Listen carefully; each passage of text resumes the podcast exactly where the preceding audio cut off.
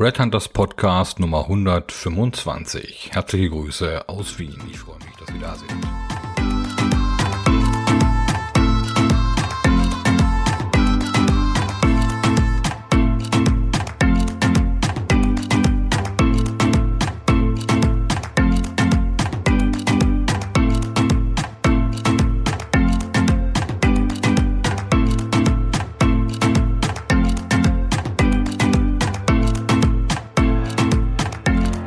Heutiger Podcast handelt von folgendem Thema. Geistige Umerziehung durch Social Media Guidelines, Intoleranz der Toleranten, We are back in the 60s.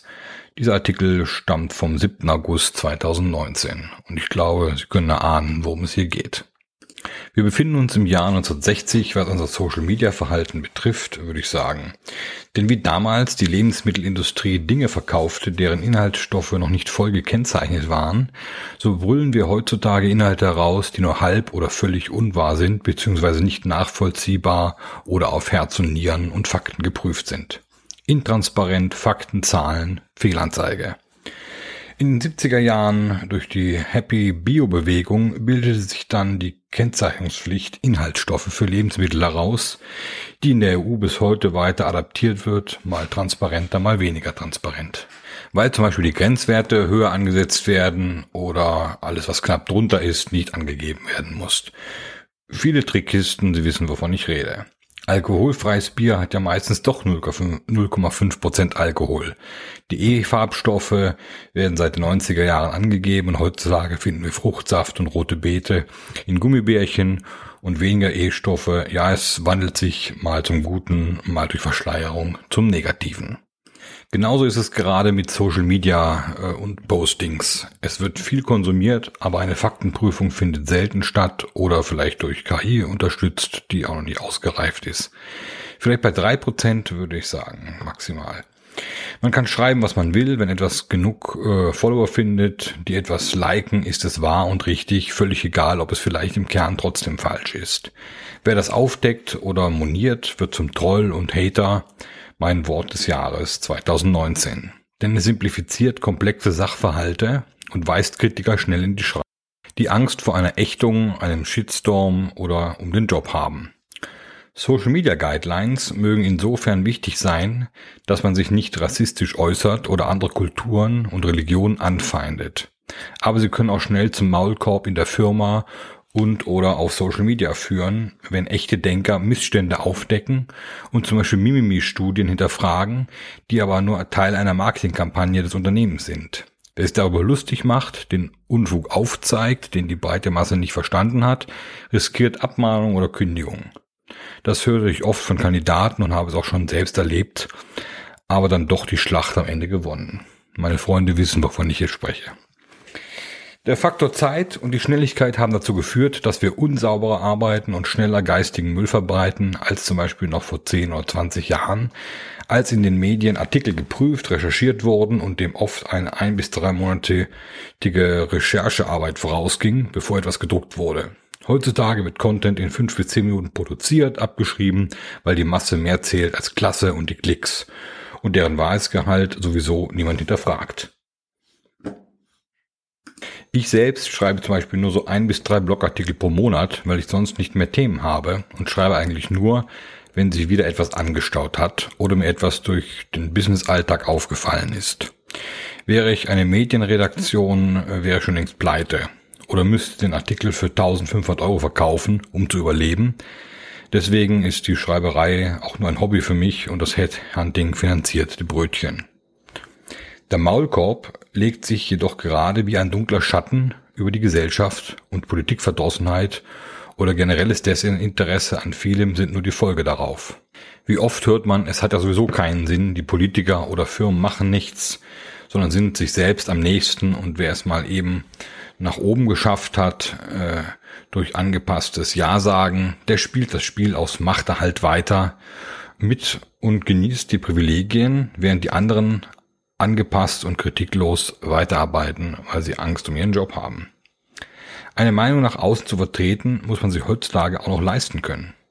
Das können, wollen meistens nur noch Unternehmer, die ihr Handwerk trotzdem verstehen, wie ich zum Beispiel, oder Privatiers, aber nicht der Angestellte mit zwei Kindern und Hauskredit.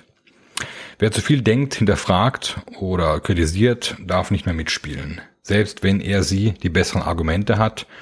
Top ist in seinem Beruf, der selten etwas mit der eigenen Meinung zu tun hat. Oder die unausgesprochene Wahrheit stellvertretend für alle anderen im Unternehmen mal eben ausspricht. Konformität und positives Denken sind neuerdings gefragt, aber schon äh, dabei schmoren wir im eigenen Saft und es entsteht keine Innovation. Innovation braucht Querdenker, heißt es immer so schön in Stellenanzeigen, aber die sollen bitte, bitte nicht zu querdenken und die halbe Firma umkrempeln. Da reichen schon mal Kanban-Boards, Kicker und einmal pro Woche gemeinsam Pasta kochen, sowie eine Rutsche im Büro, um die Stimmung zu heben. Natürlich sei an dieser Stelle noch gesagt, dass wo dieser Artikel geschrieben wurde, äh, war natürlich äh, diese Querdenkerbewegung noch nicht aktiv oder mir nicht bekannt. Also ich habe für diese keine Sympathien. Das sind für mich auch äh, ja, spezielle Aluhut-Freaks, also bitte nicht damit verwechseln. Aber äh, Querdenker, wie ich ihn verstehe, im Oldschool-Sinn, ist jemand, der einfach den Mund aufmacht und dann knallharte Fakten ausspricht, die wirklich auch stimmen, die nachweislich beweisbar sind, so wie vielleicht Michel Friedmann früher in seinen Talkshows oder Marcel Reich-Ranitzky. Also wirklich äh, Leute, die eine fundierte wissenschaftliche Belegbarkeit hinter ihren knallharten Argumenten haben und die eben oft äh, dadurch auch zu Hatern werden, weil ja in der schnelllebigen heutigen Gesellschaft viele Fakten nicht nachgeprüft sind und deswegen auch äh, schnell zerpflückt werden können. Andererseits weiß ich auch momentan keine Lösung, außer die, dass wir uns mehr Zeit nehmen sollten, die Dinge zu hinterfragen. Viel zu lesen, viel mit andersdenkenden Menschen, die auch aus anderen Kulturen kommen, sprechen und Respekt vor jedem Menschen zu haben. Respekt heißt aber trotzdem nicht Maulkorb tragen und nicht wild diskutieren, sondern Respekt heißt für mich derjenige, der die besseren Argumente hat, gewinnt. Political Correctness und sich diskriminiert fühlen haben hierbei nichts verloren, insofern äh, die Diskussion akademisch und zivilisiert abläuft. Diese wird oft auch gerne vermischt und ähm, ja, Leute können auch eine Diskussion gewinnen, obwohl sie vielleicht die schwächeren Argumente haben, nur aufgrund äh, ihrer Diversität oder ihrer Kultur und dann wird da eher klein beigegeben, weil sonst ist man gleich ein Schwulenhasser oder ist rassistisch oder sonst was, nur weil man halt einen äh, äh, ja, Angehörigen äh, der diversen, des diversen Bereichs oder jemand, der Ausländer ist, dann zerpflückt und in die Pfanne haut, weil die Argumente nicht stimmen. Ja, genauso gibt es auch weltweit Leute, die top ausgebildet sind. Ja, ich denke da meine türkischen Freunde oder arabischen oder aus China, die studiert haben und die auch aus anderen Kulturkreisen kommen und trotzdem äh, eine westliche oder britische akademische Ausbildung genossen haben und wissen, wie man denkt, wie man sich äh, Wissen recherchiert und aneignet und wie man diskutiert. Ich glaube auch, es ist eine Lücke entstanden in ein bis zwei Generationen, die wilde Diskussion nicht mehr kennen und deren einziges Rezept das Kuscheln und höflich miteinander umgehen für den Weltfrieden ist, weil sie sonst wenig Ideen für die Zukunft haben. Sie haben nie erlebt, dass man sich ein bis zwei Stunden mit Worten fetzen kann und danach trotzdem ein paar Bier trinken und gemeinsam essen kann. Ich glaube, die anti-autoritäre Erziehung ist hierfür sicher auch verantwortlich. Die Doktrin der Worldwide Harmony und des Nichtstreitens, weil Streit ist anstrengend, kostet Zeit, die wir nicht haben und ist böse. Und ähm, notfalls werden auch die Leute mit den schlechteren Argumenten in die Pfanne gehauen und heulen dann. Und das wollen wir ja nicht. Ähm, ja, und außerdem natürlich äh, ja, gibt's ja den Friedenskuschelkindern Mia, Yannick und Finn, denen immer gesagt wurde, wenn wir uns alle lieben, wird die Welt schön. Äh, das in fünf Minuten gemalte Bild ist ein grandioses Kunstwerk, äh, das im MoMA hängen sollte. Und wenn die drei nun äh, in den mm, Bus sitzen und mit den Edding rummalen, dann sind sie, die Sabine und der Ulf, die Eltern, auch sehr traurig.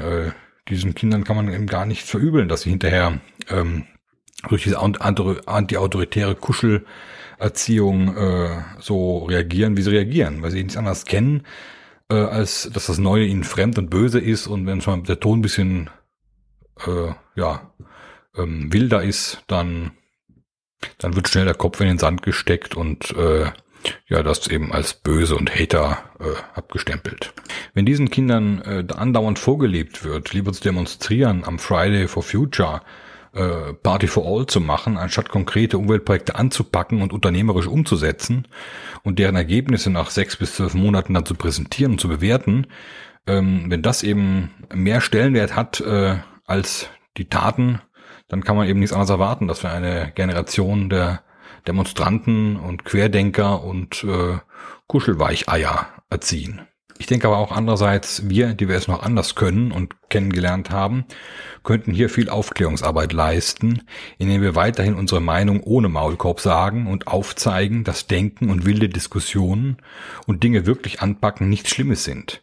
Intoleranz herrscht momentan auf beiden Seiten und die vermeintlichen Toleranten stehen den verteufelten Schwarz-Weiß-Denkern in nichts nach. Beziehungsweise stellen Kritiker gern mal unter Generalverdacht als Hater, Nazis und negative Mitarbeiter, von denen man sie besser fernhält, als ihre Kritik in einer Diskussion anzugreifen, aufzuarbeiten, zu prüfen, zu hinterfragen, die nur Unruhe in einer Firma bringt und womöglich eine Eigendynamik entfaltet, an deren Ende wir plötzlich neue, bessere Lieder im Unternehmer haben. Aber das tritt leider nicht ein. Wir müssen wieder lernen zu differenzieren und uns die Zeit dazu nehmen, die Re äh, Relevanz zu prüfen, denn alles, was unter 25 Prozent liegt, ist für mich eine heiße Luft. In Social Media haben wir oft Meldungen, die zum Beispiel 200.000 Ansichten haben, aber nur 2000 Likes und 200 Kommentare. Also letztendlich nur 1% Meinung und 0,1% Kommentare. Dessen sollten wir uns mal wieder bewusst sein, gerade bei Shitstorms und es vorab äh, prüfen auf die Relevanz, ehe die Massenhysterie äh, ausbricht. Heutzutage ist es viel schlimmer, dumm zu sein und nicht denken gelernt zu haben, als wenn man aufgrund seines Köpfchens von ersterer Gruppe zum Hater ernannt wird. Jeder hat vermutlich einmal äh, ja, Vorurteile, aber diese sollten dann ohne Maulkorb ausdiskutiert werden. Es gibt also viel zu tun, packen wir es an und trauen wir intellektuelle Denker uns mehr dafür einzustehen. Im Herzen weiß jeder Mensch eigentlich, was richtig und falsch ist. Und alles andere sind nur Emotionen und Machtspielchen, denen jeder leider ausgesetzt ist.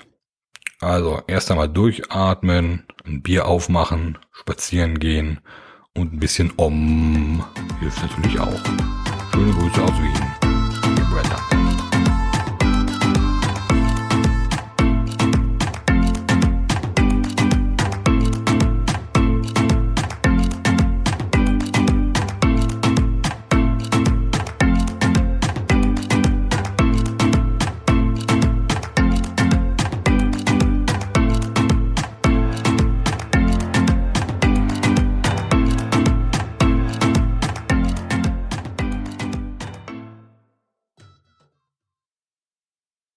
Ja, herzlichen Dank, dass Sie diese eine äh, Brett Hunter Podcast Folge angehört haben. Es gibt natürlich noch weitere, die Sie äh, auch auf äh, breadhunter.group finden oder auch die Bücher auf Amazon, indem Sie nach Thomas Zahlten oder Brett Hunter suchen. Natürlich finden Sie auch auf unseren Webseiten weitere Informationen. Ähm, weitere Podcasts wären zum Beispiel über echtes Unternehmertum ohne Startkapital und die letzten 30 Monate bei Brad Hunter oder der 50-jährige Systemfehler in der Personalberatung plus Smart Global Headhunting Speedboats oder ein Schritt zurück, um zwei Schritte nach vorne zu machen oder wie der Phönix aus der Asche nach dem Totalschaden von Brad Hunter 2008. Ein weiteres Thema wäre vom Podcast, wenn man eine Firma verlässt, verlässt man meistens auch die Kollegen, obwohl der Laden ja nur vom Kopf her stinkt. Oder Next Big Thing in Company Culture, zurück zur Zusammenarbeit aller Generationen. Aber auch das Zeitalter der Tipps, ohne das Ergebnis am Ende zu bewerten. Oder wie die Clubhouse-App zum Labern animiert und bei den Entwicklern die Kasse klingeln lässt oder einfach Müllers Esel, der bist du. Des Weiteren haben wir einen Podcast zum Vorwort des Brett Hunter Buchs Nummer 7 vom März 2020 äh, und natürlich noch einen, der heißt Geistige Umerziehung durch Social Media Guidelines, Intoleranz der Toleranten, We are back in the 60s. In diesem Sinne noch einen schönen Tag und viel Spaß beim weiteren Stöbern auf breadhunter.group.